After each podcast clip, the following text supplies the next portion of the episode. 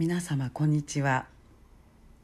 今日も柴田久美子のポッドキャスト「優しく優しく優しく」をお届けいたします。皆様の日々に優しさをお届けいたします。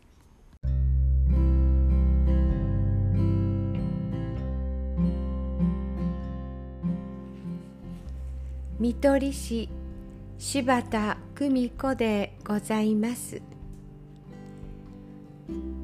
コロナの状況の中で笑顔元気こんな言葉をモットーに活動する人たちが疲れたと相談に来てくれます。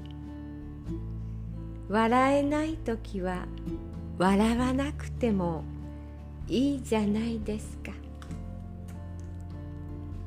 人との付き合いが億劫な時は断ればいい。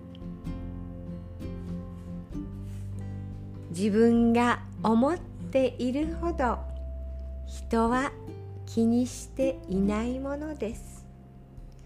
むしろ元気じゃない部分を見せることで肩の力を抜いて付き合えるようになるはずです。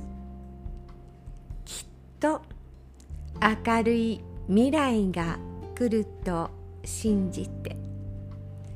優しく優しく優しく。どうぞ皆様。幸せな時間を積み重ねてくださいませ。